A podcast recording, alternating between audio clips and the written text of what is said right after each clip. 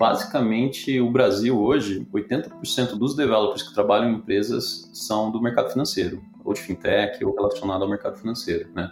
Bancos médicos, bancos grandes. E quando a gente olha para o mercado dos Estados Unidos, lá já a concentração maior estão em empresas que criam plataformas, né? Que pode ser plataforma para te ajudar a criar um e-commerce, plataforma para desenvolvedores, são empresas SaaS, né? Então você vê que o Brasil tem muito potencial ainda para abrir novas startups nesse segmento, para developers, né? Ou para atender as empresas com produtos SaaS e gerar mais movimento aqui no mercado de developers.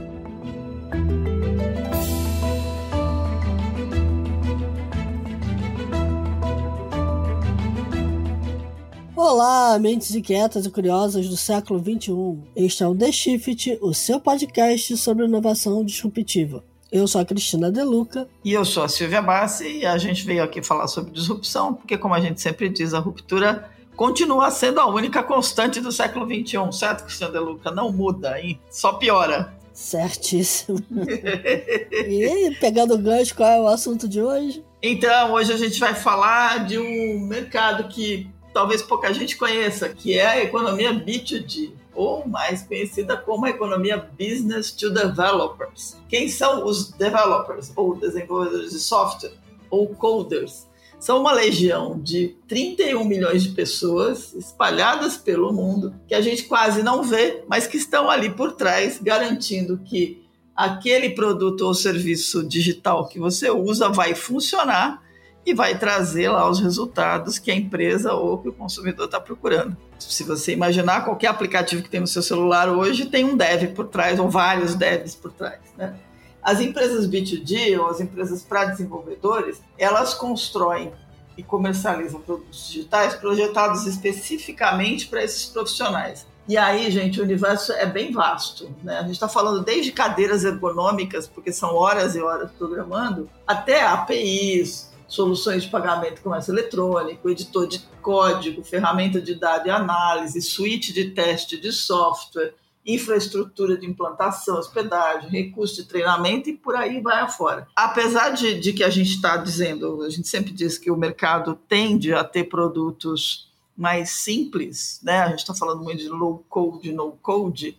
Isso não, não tira a importância dos devs, pelo contrário, ele aumenta porque quanto mais fácil é você construir, mais complexa fica a tarefa de criar soluções cada vez mais criativas e cada, cada vez mais aprofundadas. E não vamos esquecer que a gente está aí vivendo um universo que a gente está discutindo criação de aplicações de inteligência artificial que vão exigir dezenas e dezenas e milhares de programadores e de cientistas de dados e de especialistas no assunto. Para falar disso tudo, a gente trouxe aqui o Bruno Pierobon, que é CEO da ZUP, que é uma empresa brasileira focada no mercado B2B, que tem muito para contar sobre esse pessoal todo que está escondido atrás do software e que a gente não vê, mas que traz para a gente todos os bons resultados da economia digital. Bruno, seja bem-vindo. Eu queria que se você pudesse começar se, se apresentando, contando um pouco de você, da ZUP, para a gente depois emendar essa conversa toda. Tá joia. Obrigado aí pelo convite, falar de um tema que eu, que eu adoro aí. É, eu tenho 40 anos, né? Fundei a ZUP, mas eu comecei no provedor do meu pai, provedor de internet, com 12 anos, né? Comecei a mexer com tecnologia lá. E aí depois fundei a ZUP, comecei a programar, mexer com várias coisas. Era um parque de diversão, o provedor de internet naquela época, 96, 97 ali. E, e logo depois, ali em 2010, é, a gente fundou a ZUP, né? A ZUP tem como objetivo hoje ajudar grandes empresas, né? A, principalmente segmento financeiro, a construir as aplicações, melhorar as aplicações, o atendimento aí e, e todo o processo digital, né? De, de, de, vários segmentos, principalmente no mercado financeiro. E a gente tem um diferencial que é trabalhar vários produtos aí, open source e, e produtos para developer, porque no final é, tudo que está rodando ali por trás foi escrito por um developer, né? Então, se você ajuda ele a produzir mais, a ser mais eficiente, a gente consegue causar um impacto maior, né? Então, a ZUP está muito focada nisso. Hoje a ZUP é a segunda empresa que mais contrata profissionais de tecnologia no Brasil, né? Então a gente tem crescido bastante. Então o tema e estudar sobre developer, falar sobre developer, é tanto para os nossos times internos aqui quanto para a comunidade, é muito legal. Bem bacana. Pegando direto já na, na, né, na jugular da conversa, esse mercado, o que, que é esse mercado? Você consegue explicar bem? A gente queria entender bem a, a visão desse mercado chamado Business to, Deve to Developer ou B2D, né? O que, que é esse mercado e, e, quais as ramificações dele? Quando a gente analisa, por exemplo, é, se pegar, por exemplo, a pesquisa da Slash Data, que faz uma pesquisa global sobre developers, perfil de developer, a gente tem 31 milhões ali de developers que estão trabalhando em companhias, né? Desempenhando tá. alguma. É, fazendo algo para gerar negócio, uma transformação digital, alguma aplicação ali. Então o mercado tem, tem crescido muito e, e vai crescer muito nos próximos anos aí principalmente porque quase todos os business estão se transformando digitalmente, né? Inicialmente começou com sites de internet, que era 100% digital, quase não tinha tantos funcionários as empresas, né? Você pega o Instagram com 10 funcionários, conseguiu já fazer o exit pro, pro Facebook, né? E várias outras, Google começou 100% digital.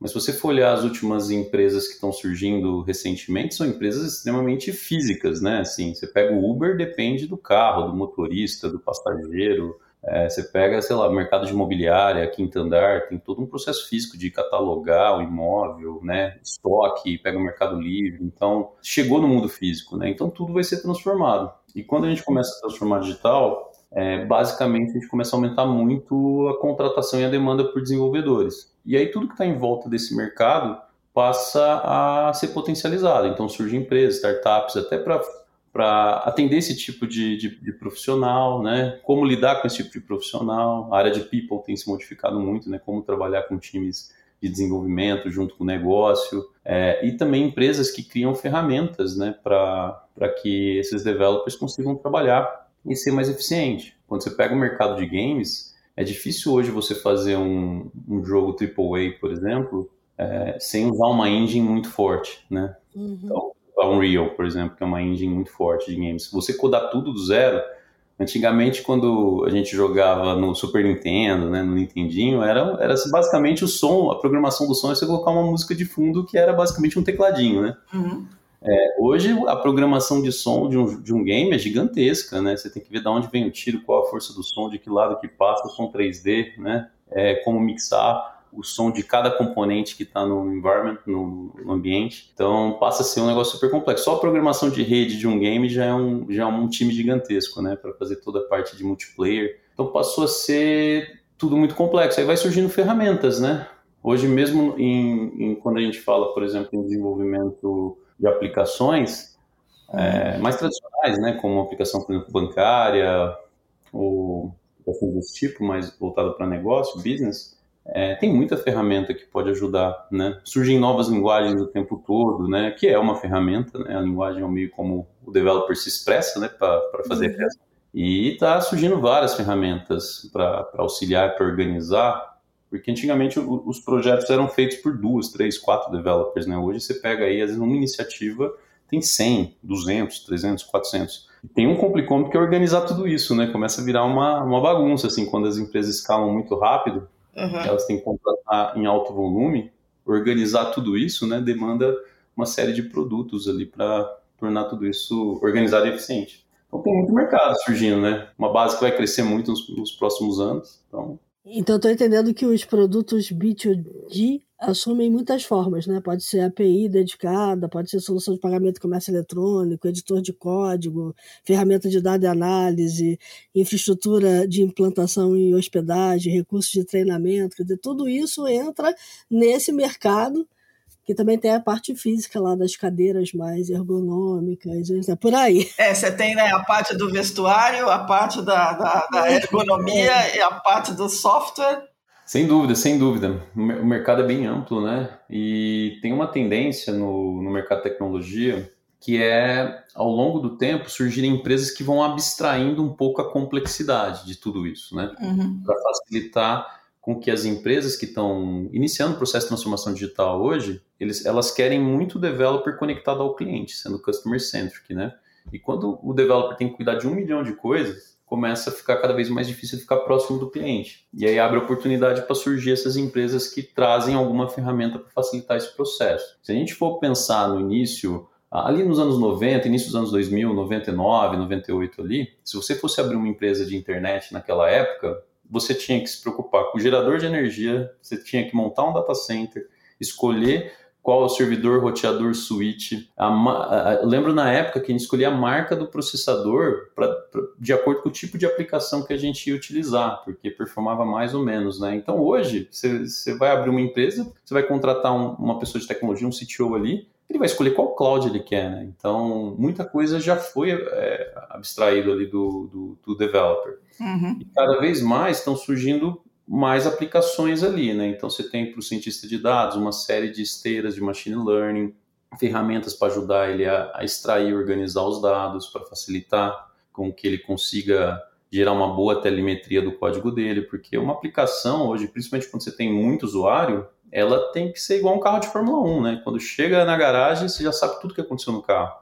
Para você entender o comportamento do cliente e, e, evoluir, né? E além, assim, quem está desenvolvendo aplicações é, para o consumidor ali também, é, ele precisa de uma série de ferramentas para ajudar a reduzir, principalmente, trabalho repetitivo, né? Tem muita coisa que é trabalho repetitivo que pode ser substituído por alguma ferramenta, uma ferramenta de low code, algum framework é, que já resolve isso para ele, né?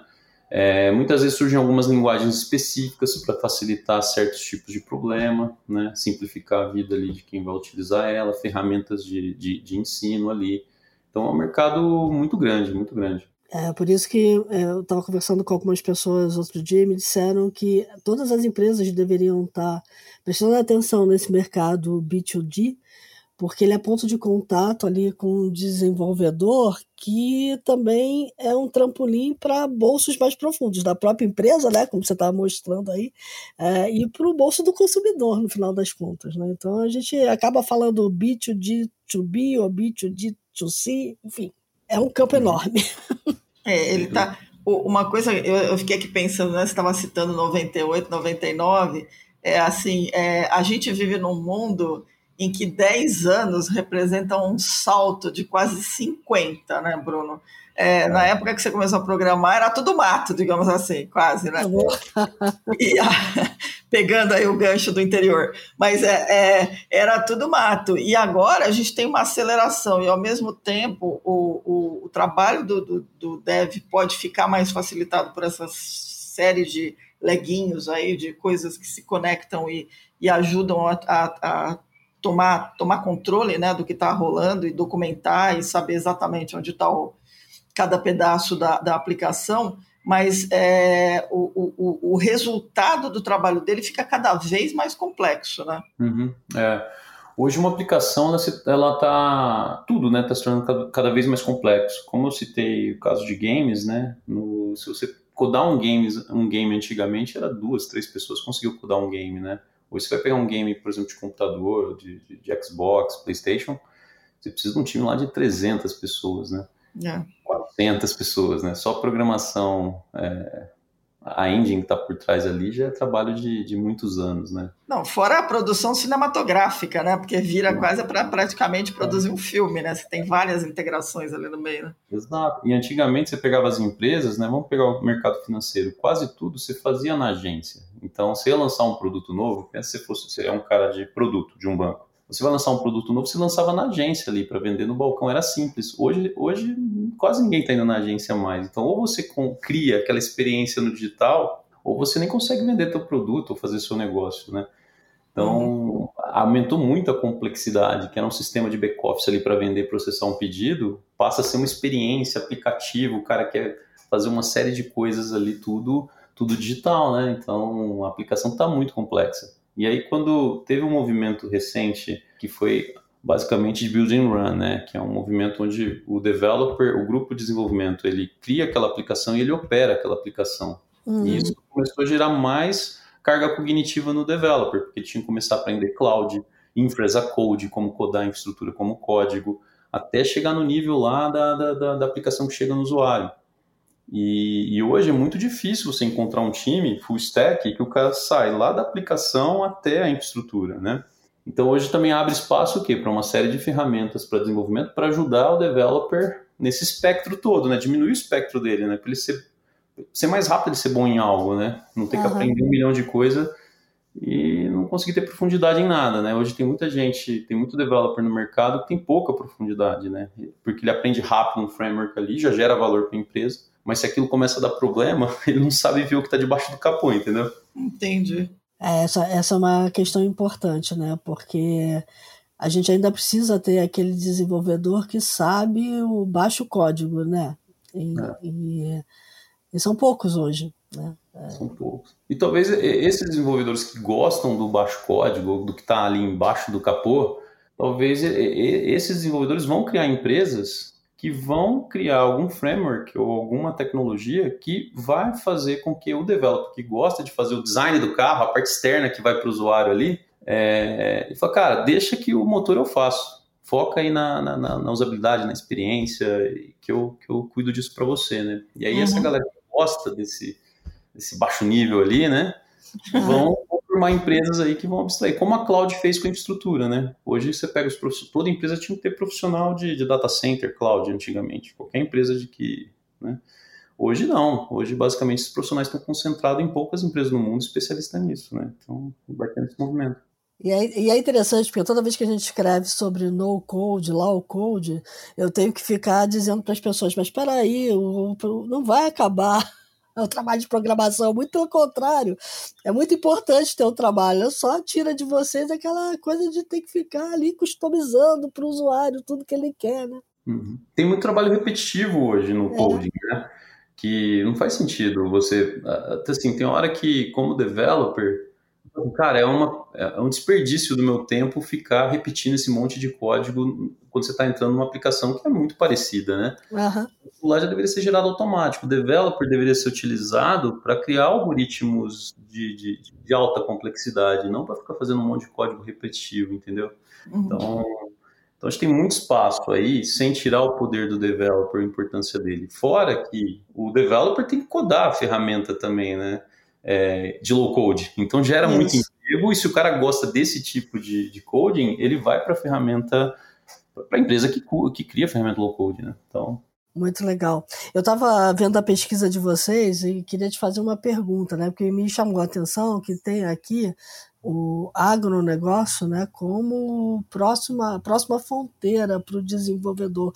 Quais mercados aí que você está vendo que tem mais perspectiva, né, que estão mais contratando developers hoje? Até pegando a, informação ali da, da Slash Data, né, é, basicamente o Brasil hoje, 80% dos developers que trabalham em empresas são do mercado financeiro, ou de fintech, ou relacionado ao mercado financeiro, né, bancos médicos, bancos grandes.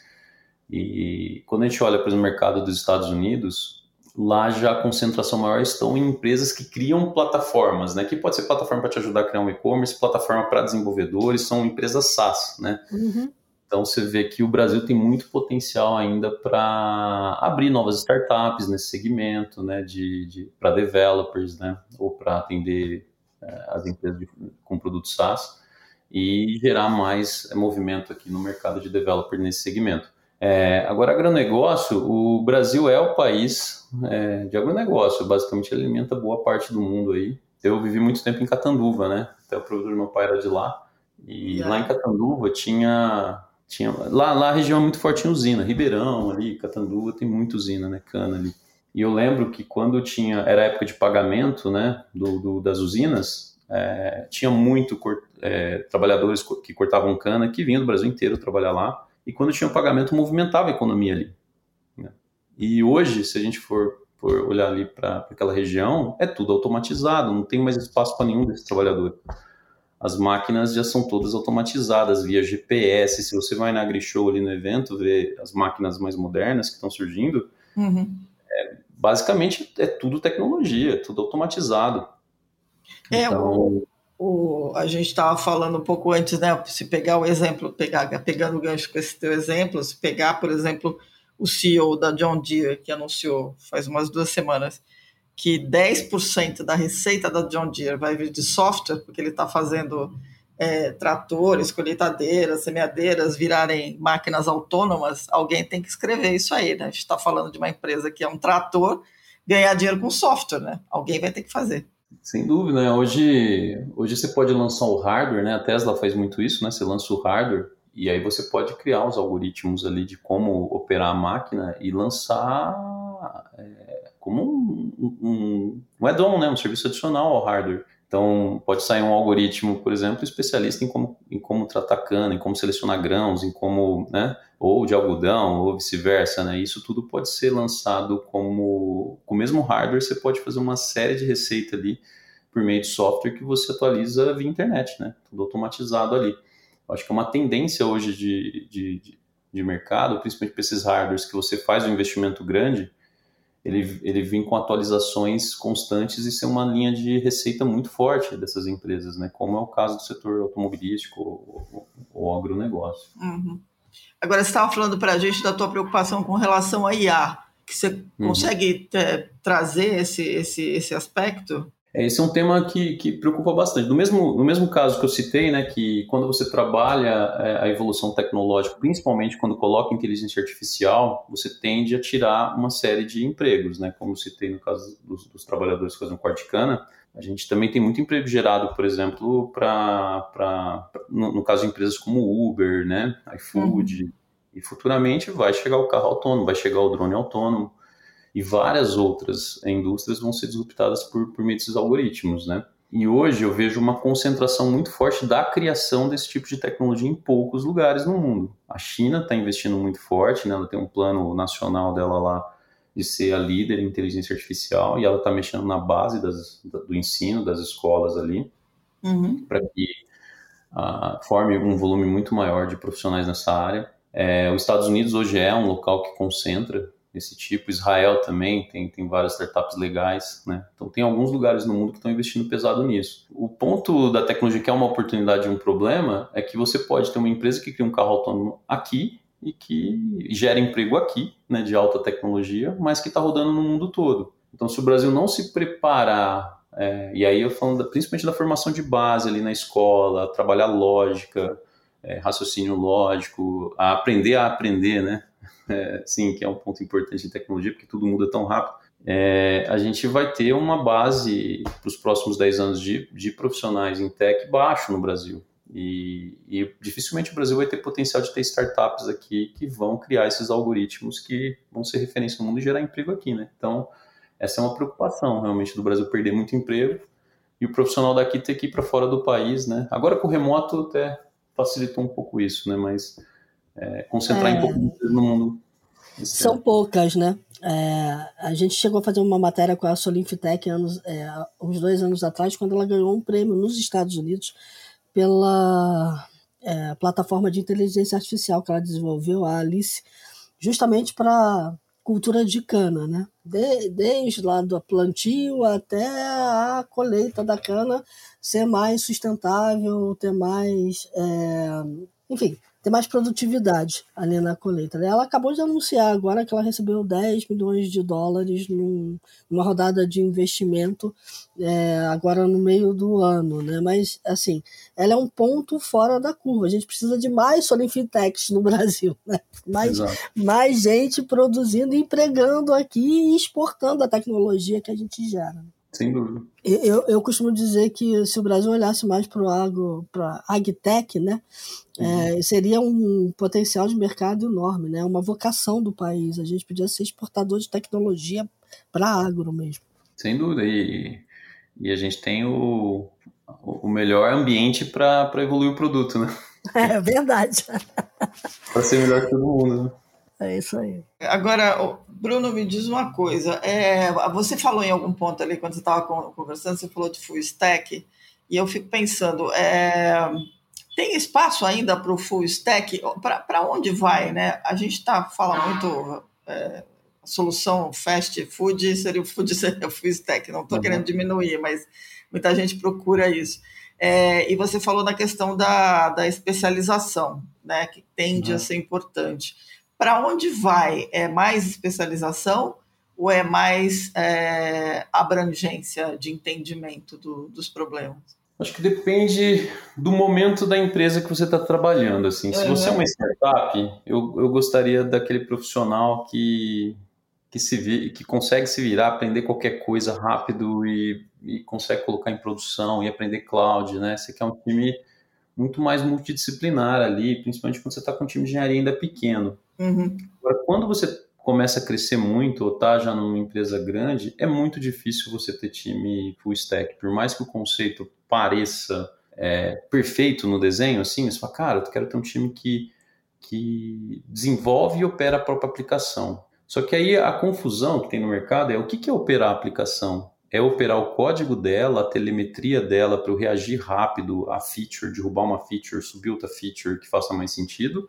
Uhum. Ou é operar até o cabo de rede que eu uso no meu servidor, você está entendendo? Então, o que, é operar? Até que nível vai a operação? Quais camadas embaixo, embaixo estão, né? E, então isso acho que é um pouco confuso ainda na cabeça dos developers. E quando você tem uma empresa muito, muito grande, assim, começa a ficar muito difícil cada time escolher totalmente a tecnologia, a esteira de desenvolvimento, qual componente cloud vai usar, que tipo de observability telemetria vai ter, que esteira de dados vai ter, porque a operação começa a ficar caótica, né? Você começa a ter um, uma operação muito complexa, muito complexa. E se um time muda de um time para outro time, ele tem que reaprender tudo de novo, porque é linguagem diferente, stack diferente, componente cloud diferente. Na hora que dá problema, não tem quase know-how na empresa em como operar aquele componente, né? Quando você começa a ter muito acesso. É, é fácil você pegar um script na internet, um Terraform e subir um, um ambiente de infraestrutura. Mas uhum. e operar esse ambiente na hora que você faz a propaganda lá, na hora que. Então não é tão simples, né? Na hora que você define uma arquitetura de microserviço ou uma arquitetura celular ultra complexa, por exemplo, para ser ultra resiliente, não é tão simples assim é, tudo isso funcionar numa empresa, numa empresa já bem estruturada. Então, numa empresa bem estruturada, a gente precisa muito mais de perfis especialistas e com escopos claros para um time, para não ter um time querendo fazer tudo, sabe? Então, você tem um time que gosta de codar aplicação para negócio, ele vai estar mais próximo do código para negócio e vai usar mais ferramentas feitas pela galera que gosta de cuidar de esteira, galera que gosta de cuidar de cloud. Uhum. Vai produtizar a infraestrutura de cloud, vai fazer uma infraestrutura escalável. Só a camada de cybersecurity, por exemplo, segurança, que é, hoje é, é, super crítica, né? Hoje, se você der uma bobeada, você, você toma um sequestro virtual aí de ransomware uhum. e e assim, o cara aloca todos os seus servidores, né? Então, como é que você, todos os times vão ser especialista nisso? Então esse é, esse, é, esse é um dilema, assim, o developer ele quer ter liberdade que ele tem numa startup quando está começando já numa empresa muito estruturada, mas nem sempre é assim, né? Por exemplo, se você for trabalhar numa big tech, você vai chegar lá, que às vezes os developers no Brasil não tem muito esse senso de realidade, você vai chegar lá e vai ter um monte de coisa já estruturada. Uhum. Aí ele uhum. pode, algumas até dão liberdade, você pode fazer o que você quiser. Mas só para eu adaptar o padrão de segurança, de esteira, no nível que é pedido, eu vou ficar três anos do meu projeto fazendo o que já foi feito por alguém. Então, você chega lá e fala assim, cara, deixa eu usar o que está pronto, deixa eu só focar na minha aplicação aqui do que eu estou desenvolvendo, né? Uhum. Então, é meio que óbvio, assim, que não faz sentido você reinventar a roda, né? Que a empresa vai estar organizada por especialistas. E e hoje é muito difícil você ficar up to date e ser bom em todos esses níveis de matéria, porque cada uma, hoje a galera, assim, às vezes sai da faculdade com a base lógica, mas não está pronto para trabalhar. Uhum. Aí hoje com alguns frameworks e ferramentas você consegue gerar valor rápido, mas só que quando você está com uma aplicação ali com 20 milhões de clientes, 10 milhões de clientes, aplicações críticas, a gente precisa de pessoas com profundidade. Então é que lá consegue naquele espectro de conhecimento abrir o capô e mexer nas peças que tiver que mexer.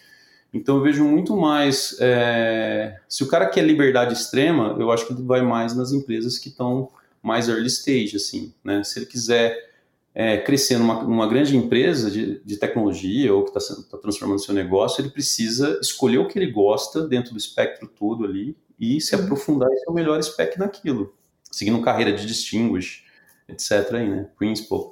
Tá. Ou seja, tem uma hora que o o orgulho profissional tem que dar, dar lugar ao que já está pronto, porque você vai ganhar mais usando a tua criatividade para resolver a tua aplicação do que refazendo a roda. É, é, mais ou menos isso. Exatamente. E se ele gosta de fazer o, o a, ro, a roda, né? Vai trabalhar na área que cuida disso, porque lá vai precisar de um especialista que vai acordar e dormir pensando na, naquele tipo de tecnologia.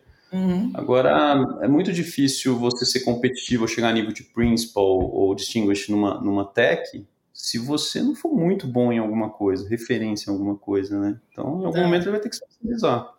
Esses, esses dois conceitos de principal e distinguish são coisas interessantes, né? Como são uma espécie de badge, né? De medalhas né, né, né, nesse território dev, é isso? Exato. É, dentro da carreira técnica, né, normalmente você vai ali júnior, pleno, sênior, depois você vai para staff engineer, depois você vai para principal, depois distinguished, e tem algumas empresas que tem fellow, né? Que seria o nível VP.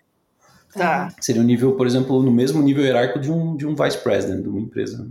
Tá. É, tem algumas empresas como o Google, por exemplo, tem vários desses fellows, né? Tem alguns, é, tem um cara muito Principalmente muito na busca. É. na busca, na busca por exemplo, tem, na, tem um fellow, esqueci o nome dele agora, que está no computador quântico do Google. Tem também no quântico. É. Tem também na inteligência artificial. Inteligência artificial, é. Tá, é, muito é, é interessante essa questão do generalista e do especialista, né? Porque, de fato, tem campo para os dois, né? O problema é que a gente está vendo cada vez menos especialistas. As empresas estão se ressentindo disso. Exato. A gente hoje tem muito mais generalista no mercado do que especialista. O não, que é e... bom para determinadas empresas e não é bom para outras. Não, e tem um problema maior que assim, no todo está faltando gente, né? A gente vai ter que fazer um, um trabalho de decidir se a gente quer migrar para esse mundo digital aí, em que toda empresa pode ser uma empresa digital de alguma forma e de repente até coisas como tratores podem ser movidas no software, é, a gente vai ter que formar gente, né? não vai ter jeito. Uhum, sem dúvida. E eu acho que aí as empresas privadas precisam entrar mais forte na formação, porque hoje tem um gap entre universidade e mercado de trabalho. Uhum. É, a universidade ela dá uma base, mas eu costumo dizer que a universidade é como se ela treinasse a, o profissional para ser o melhor do mundo em ping-pong. Mas aí, de repente, ela vai trabalhar na quadra de tênis e jogando contra o Federer, né? Você vai lá é, trabalhar no banco para desenvolver o Pix. E, tipo, é a mesma coisa você jogar com o Federer numa quadra de tênis. Não, não, não parece que é o mesmo jogo. Tem, similaridades, tem similaridades, mas não é o mesmo jogo. Então, é, as empresas têm um gap ali entre a universidade e o cara tá pronto para fazer uma, uma aplicação de alto nível, né? Isso tem que ser corrigido. Acho que o mercado privado tem que investir nisso, né? Acho que tem oportunidade também para startups de, de ensino. Uhum. E tem um outro problema que é a formação de base, assim, hoje o, na, na, categoria STEM, né, que é de Science, Technology ali, Math, é, Engineering, né, que é as matérias de exatas ali. Isso. É, o Brasil forma muito pouco, então, é, de algum jeito a gente não coloca um contato com lógica na infância? Uhum. Né? E a pessoa, quando chega, começa a achar muito difícil matemática e começa a achar muito as matérias exatas muito complicadas e chega no momento de decidir carreira, vai para outro tipo de carreira, né? Só que no futuro, qualquer área, você vai ter que trabalhar com um time de cinco, seis ali engenheiros, né? Então, você pega medicina, medicina, análise de imagens, sei lá, daqui, vai chegar um momento, hoje já tem é, ferramentas muito boas, né, que fazem análise muito melhor que o olho humano sobre como está ali a análise de imagem médica. Tem, tem hoje é, cirurgia já é, por robôs, né, acompanhadas. Então, cada vez mais, toda a área né, que você olhar, você vai estar tá trabalhando. Se você trabalha no, no, com direito, por exemplo, no escritório de advocacia, vai ter uma ferramenta ali com alguns developers que vai escrever boa parte da, do processo ali para você, melhor uhum. do que talvez os teus funcionários do, do escritório de advocacia, muitos deles. Então, é algo que vai acontecer, né? A e a base tem que melhorar de lógica. A gente vai ter que cuidar do people, né? Para o software é. poder decolar. Exatamente. Tem muito é disso. Bem bacana. Deixa a gente tá, tá com o time andando. É, eu queria te fazer uma última pergunta aí com relação à ZUP. É, uhum. Para onde vai a ZUP, Bruno? Qual que é o roadmap desse universo sem porteira aí?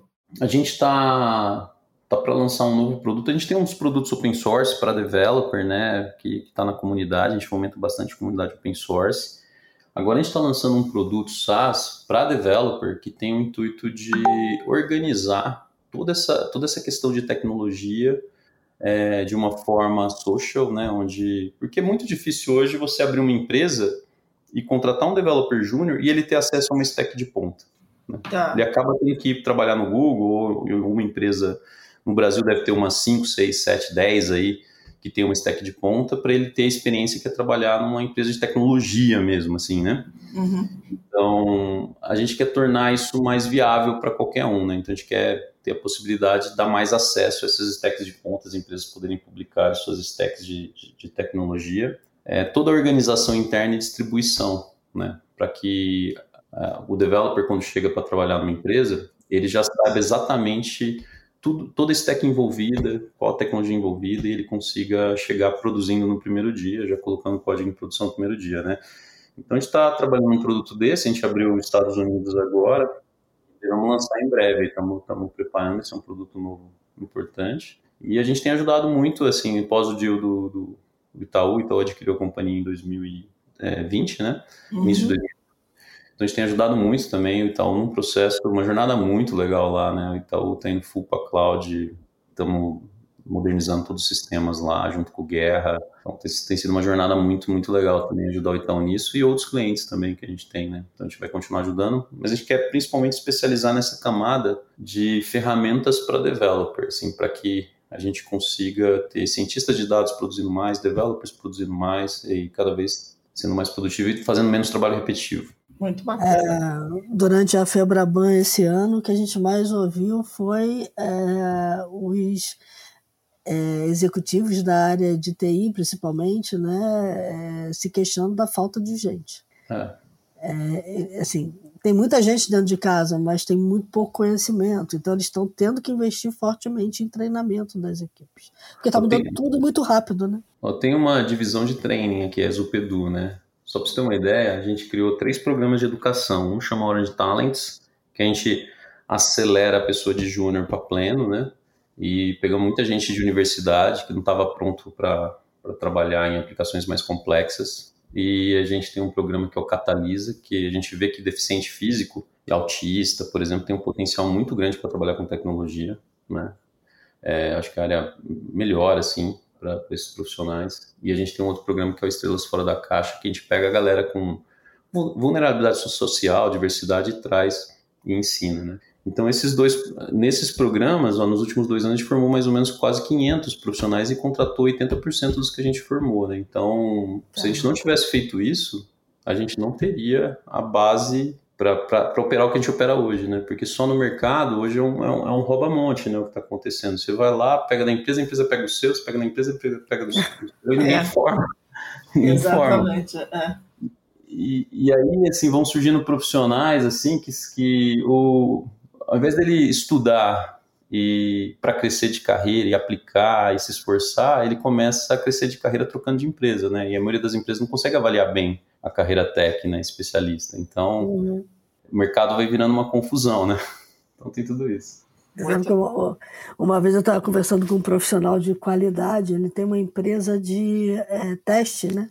Teste e qualidade, porque agora a gente usa mais a, olha mais de forma holística, né, para a qualidade inteira da aplicação, não só do código, né?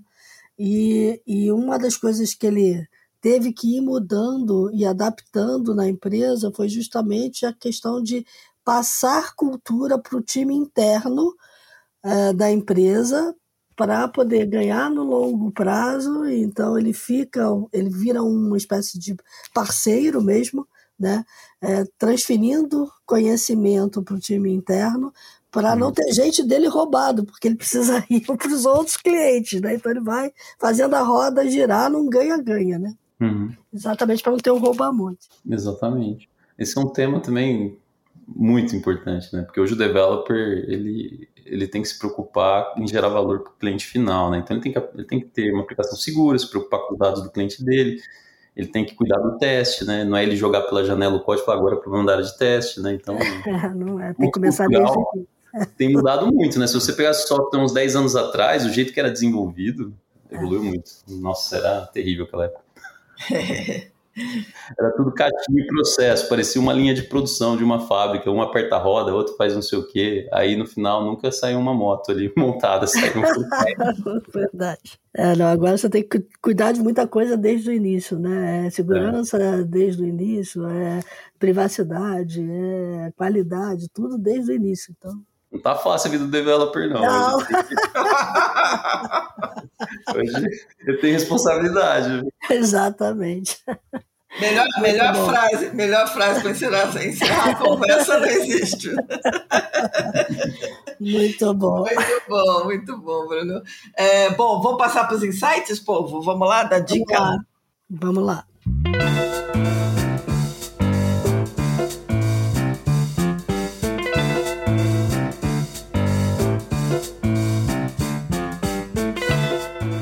Uma na manga aí, Bruno? Uma dica, eu vou, eu vou deixar uma dica de um livro, apesar de a gente ter falado muito de developer, eu acho esse livro legal, porque se a gente quiser fazer algo grande, a gente tem que trabalhar muito bem em time, né? E, e, a carreira tech, normalmente eu era muito nerd, assim, então eu tinha dificuldade até de conversar. Então, então assim, é algo que a gente, foi, a gente vai evoluindo, né? E é muito importante um especialista conseguir impactar, comunicar bem, conseguir movimentar as pessoas em prol de um objetivo, assim. É aquele líder que não é o líder hierárquico, é aquele líder que todo mundo fala assim, cara, eu quero ser igual a esse cara, eu quero seguir, quero estar dentro do projeto com esse cara, né? Sim. Então, pensando em liderança, para mim o melhor livro de liderança que eu tive, eu acho que todo mundo deveria estudar liderança, que liderança não é para líder, é para todo mundo, todo mundo tem que ser líder, né? Você pode estar liderando uma task da sua sprint e você é líder, né?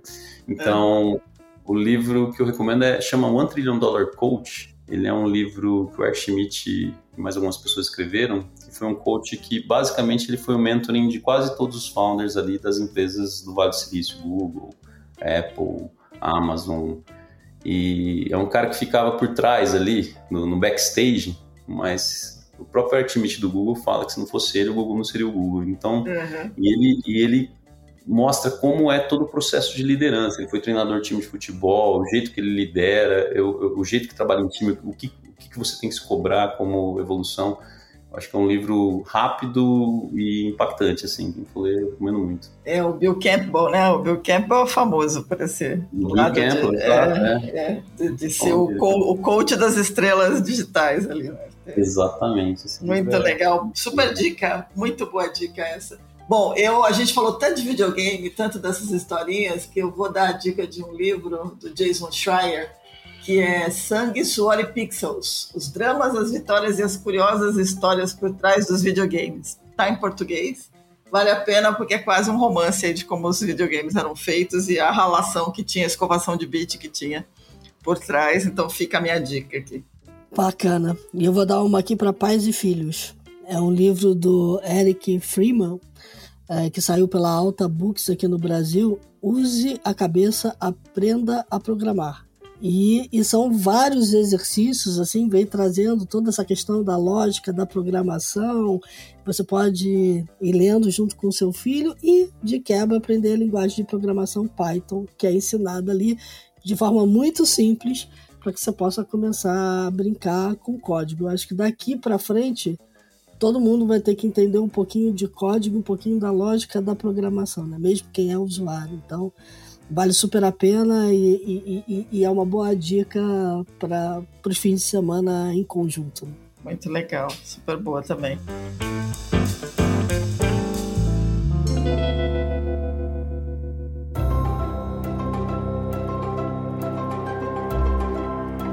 Bom, Bruno, a gente queria agradecer você super pelo teu tempo. Foi uma conversa muito 10, assim, muito bacana eu acho que passou para as pessoas a importância que tem esse universo todo, porque sem ele a coisa não anda, né? Como diz você, não é fácil a vida de dev, e eu acho que a gente conseguiu trazer um monte de nuances. Então, super obrigada mesmo pelo seu tempo, a gente espera ter você outras vezes aqui, e bom sucesso aí nessa empreitada internacional aí. Valeu, eu que agradeço o convite aí, papo ótimo, valeu pessoal.